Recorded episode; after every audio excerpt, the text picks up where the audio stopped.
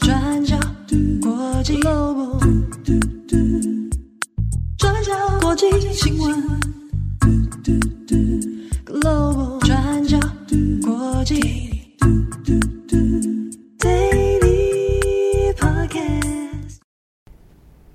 Hello，大家好，欢迎收听 UDN Global 转角国际 Daily Podcast 新闻，我是编辑七号，我是编辑惠仪。今天是二零二三年五月十七号，星期三。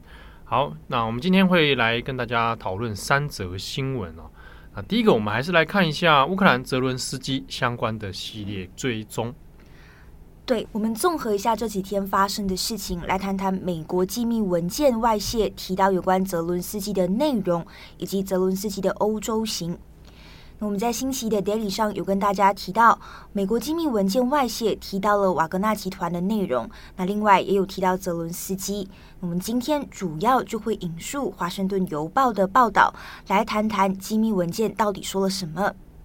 那这份机密文件呢，也就是之前也在 Discord 上面流传的那一批文件哦，那是被标示为最高机密。揭露的内容其实跟泽伦斯基对外的形象有一个鲜明的对比，意思是至少从演讲或者是泽伦斯基的对外发言，我们可能都会觉得泽伦斯基给人的感觉跟印象是克制的，是冷静的。但是机密文件的内容显示，泽伦斯基其实跟对外的形象是相反的。那泽伦斯基曾经在几场会议里面都有提到要攻击俄罗斯。那像是在今年一月下旬的一场会议里面，泽伦斯基就建议乌克兰要攻击俄罗斯，也就是透过调度乌军部队去占领俄罗斯的边境城市。那希望呢，让乌克兰在和俄罗斯谈判的时候可以更加有影响力。那在二月的一场会议里面，泽伦斯基也表示担忧，那就说现在没有远程导弹可以来攻击部署在俄罗斯境内的一些阵地啊。那另外也是在二月的一场会议里面，泽伦斯基又建议是不是要炸毁俄罗斯通往匈牙利的石油管道？他就说趁机也可以摧毁呃这个匈牙利总理奥班维克多的工业，那因为匈牙利非常依赖俄罗斯的石油。那泽伦斯基之所以想要对匈牙利采取这样大胆的军事行动，一方面也是不满匈牙利的总理，因为匈牙利虽然可以被视为是西方的阵营，但是实际上大家都认为它是整个欧洲里面对俄罗斯最友好的国家。难道我们也必须要说，目前并没有迹象表明乌克兰使用西方提供的导弹袭击了俄罗斯的领土哦。针对这个部分，华盛顿邮报也有采访泽伦斯基，就问他说：“你是不是真的想要占领俄罗斯？”那泽伦斯基也是否认了机密文件的内容，那就提到说，乌克兰有权利保护自己。他说：“当这么多人死亡，人民也遭受酷刑，他敢肯定乌克兰会使用任何的方式来应对，但究竟是什么方式，报道也就没有提到。”你可以留意的事情是，就像我们前面说的，机密文件里面提到，泽伦斯基担忧没有远程导弹。那其实这也是美国非常关注的一点。那美国是乌克兰最大的军援国，那确实提供了很多武器给乌克兰，但是一直拒绝泽伦斯基要求的远程导弹。那所以也有人问美国说：“诶，你是不是因为拦截到了乌克兰的会议内容，所以美国才不会提供这个导弹给乌克兰呢？”那对此，拜登团队是否认的。那只是呃回答说，美国相信乌克兰会负责任的使用美国提供的武器，那没有多说什么。好，那美国之所以可以知道这些会议内容，报道指出是透过拦截数位通讯的方式。但是我们也必须强调，我们难以核实这些机密文件的真假。那因为这些资讯也是透过窃听啊，或者是拦截讯息等等的方式收集到的，而且当事人是不是真的完全毫不知情，我们也不清楚。所以上面的这些内容呢，大家可以做一个参考。那最后我们也补充一下泽伦斯基的欧洲行。那这一趟呢，泽伦斯基就拜访了英国。法国、德国还有意大利，那带回来了很多的武器援助。那像是英国，英国就成为了第一个提供远程导弹给乌克兰的国家。那对此，英国的国防大臣就说，这会给乌克兰最好的机会来做自我防卫，但同时也强调，这个远程导弹呢，只可以在乌克兰的领土内使用。那法国呢，他们也宣布会提供几十辆的轻型战车，还有坦克车给乌克兰。那德国方面除了提供大笔的军援，同时德国的军火龙头也会在乌克兰合资设厂来生产坦克车。那这也代表德国会协助乌克兰来建立自主的国防工业，那是往前迈进了一大步哦。那意大利方面呢，则没有像其他三个国家有这样子的一个新的军事援助公告哦。虽然意大利的总理梅洛尼也是支持乌克兰的，但是呢，他的执政联盟面临的分歧是非常的大。那再加上报道也有指出，意大利的武装部队预算有各种限制哦，所以综合以上这一些因素，意大利也就没有进一步的提供援助。但是呢，泽伦斯基这一次的意大利之行，也和梅洛尼还有教宗方济各有私下的会谈。那他在事后也表示，这是非常愉快的谈话内容。那泽伦斯基在欧洲行结束之后，也很感谢那这一些国家给予乌克兰的协助。那最后这边我们也小小补充一下，那在这几天，俄罗斯也有最新的攻击，那包括向乌克兰发射了十八枚的飞弹。但是乌克兰表示，他们已经全数击落了这一些飞弹。那俄罗斯方面则是否认的，他们就说俄罗斯发射的飞弹是击中了美国提供给乌克兰的这个爱国者飞弹防御系统。但是，一样我们难以核实乌克兰还有俄罗斯的说法。不过，就美国官员的说法来看，那在俄罗斯呃连番的空袭之下。爱国者飞弹防御系统可能也是已经受损了，但是并没有被俄军的飞弹摧毁。那这是美国方面的说法。那另外，乌东的巴赫穆特，现在乌军呢也是缓慢的收复了巴赫穆特北部还有南部郊区大概二十平方公里的土地。那至于我们先前一直讲的春季大反攻，究竟什么时候会进行？泽伦斯基也表示，目前不管是在人力还有装备上面。还需要一点时间。好，那关于我们前面先讲的这一个所谓机密文件外泄的事情哦，那这边也帮大家稍微补充一下，就是在这种事情发生之后，其实有很多关于事实解释的部分，它是很困难的。嗯，好，那这涉及到说关于档案的本身，好，嗯，大家可能过去应该有听过，像比如说台湾的转型正义，那会有一一批可能是过去的那种机密档案。那他可能会，呃，要不要公开这件事情，就引发了很多的争议。有人会说，这些档案应该要尽速的赶快公诸于世哦，比如过去哪些人被监控啊，或者白色恐怖的档案啊。但是呢，就档案学或者史学界来讲，通常这件事情它不会那么快速的来公开，原因是因为那些档案本身啊是需要去做验证的。我们也讲所谓的外部考证跟内部考证。比如说，外部考证说，哎，这个档案是不是真的有这个东西啊？这个 file 是存在的，它真的来自于啊五角大厦，或者真的来自于哪些，而不是一个被别人 create 出来的啊。外部考证是，哎，真的有这些档案，那他们是有没有那些录音档啊、文件啊等等？那第二个内部考证是说，那些档案里面记载的内容哦，到底是前后脉络怎么一回事？什么情境发生？那那些记录是否属实，还是片面事实？还是有其他的可能性，那也就是在这样的这次像美国这个机密外件、机密外泄的问题当中，其实最难处理的是，呃，外部考证就是第一个问题。哦，它从 Discord 上面冒出来，当可是很多像美国当局当一开始其实也是完全不承认这样的存在嘛。嗯，好，那外部考证有没有被篡改的问题？哦，等等，这就是一个状况。第二个是那里面所记载的内容哦。它的前因后果，然后脉络又怎么去验证？比如说，我们平常有时候在日记里面，啊，我们有时候你有写日记的话，我们日记里面会写假话，嗯、对不对？当你的日记如果不小心被当成档案外泄的时候，哇，那就拿来当成证据吗？可是有的时候你会发现，哎，当事人写日记可能有一些这样那样的因素存在，啊，所以我们没办法用那个完全证明说啊，果然啊，七号就是啊这个。嗯，想不到一个罪名哦。对，我想不到一个罪名，糟糕了 啊！如果帅是一种罪，这种话都讲得出来。对不起，我我错了。啊，类似像这样的状况，所以他就有很难处理的一些问题。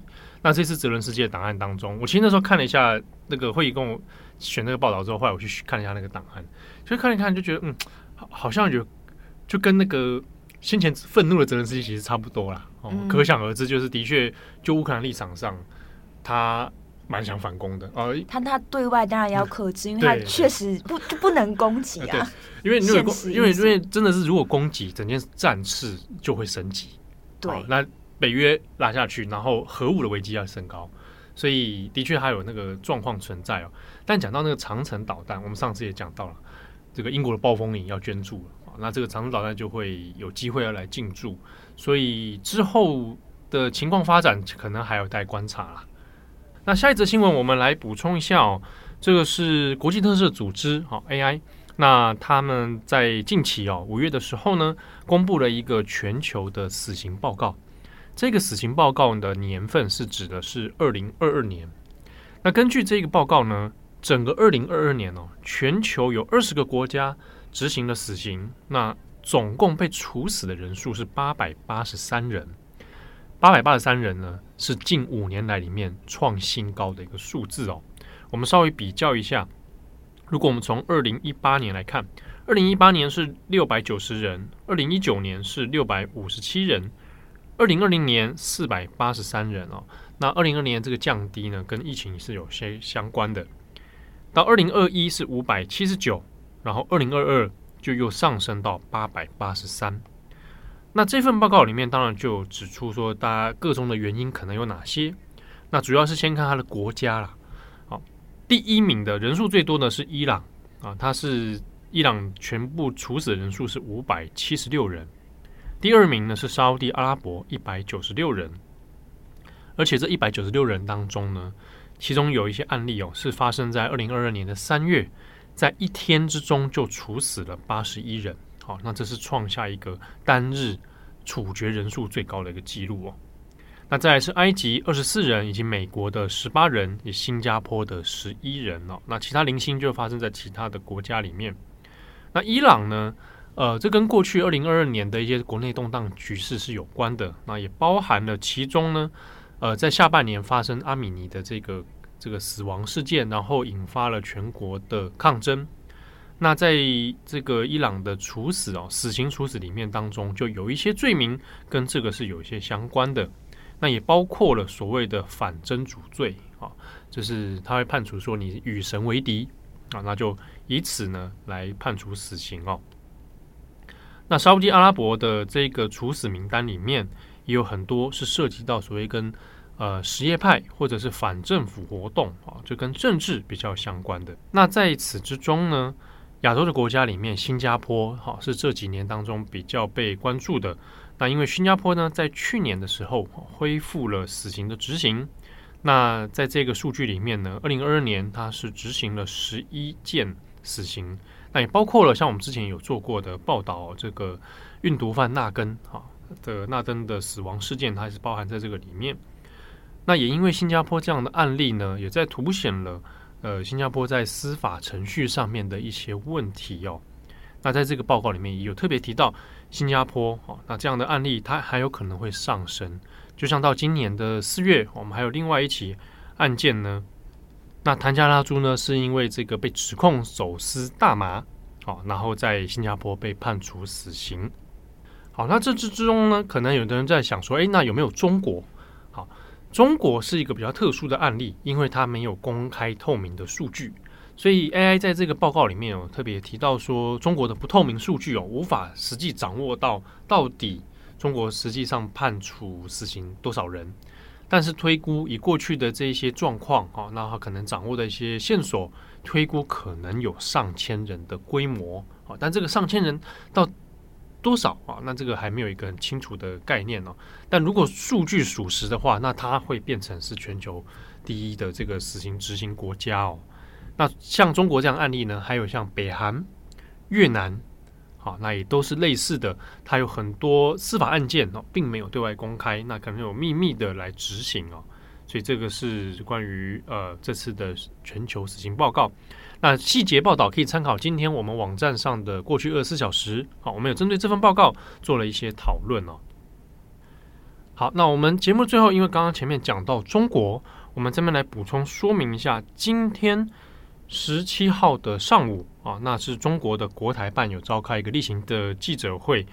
那在这记者会上面呢，有针对了这个台湾的八旗出版社的总编辑啊，富察啊，李延鹤。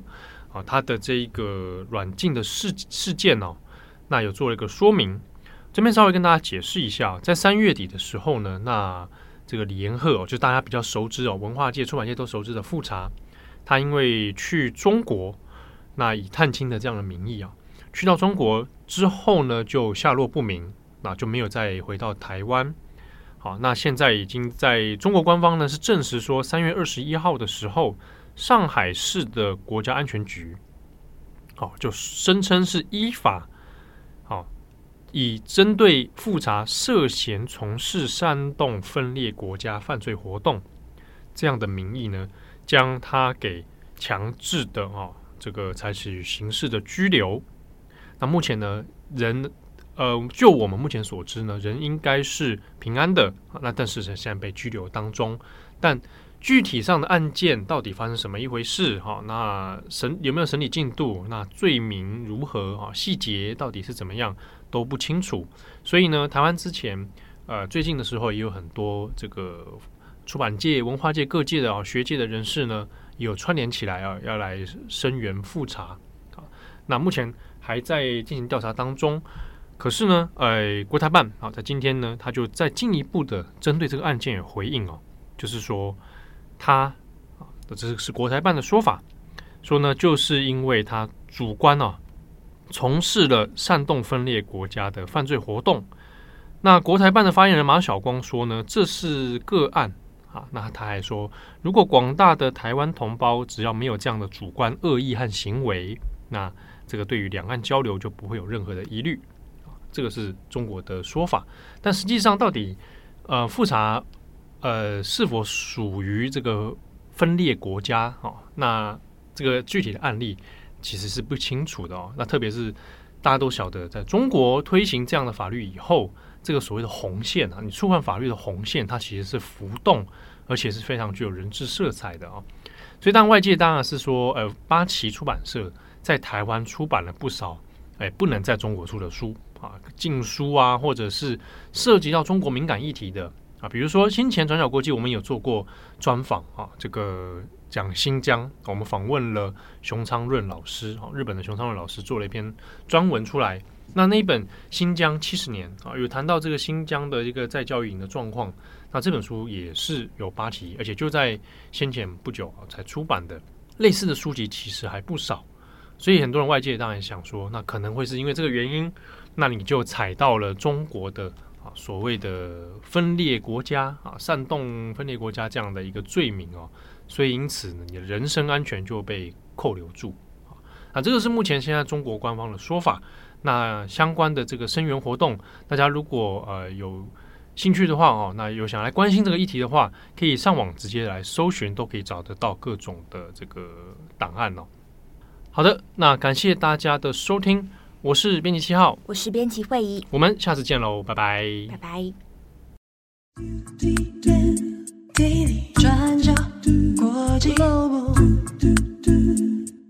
转角国际新闻 Global Daily Podcast 新闻。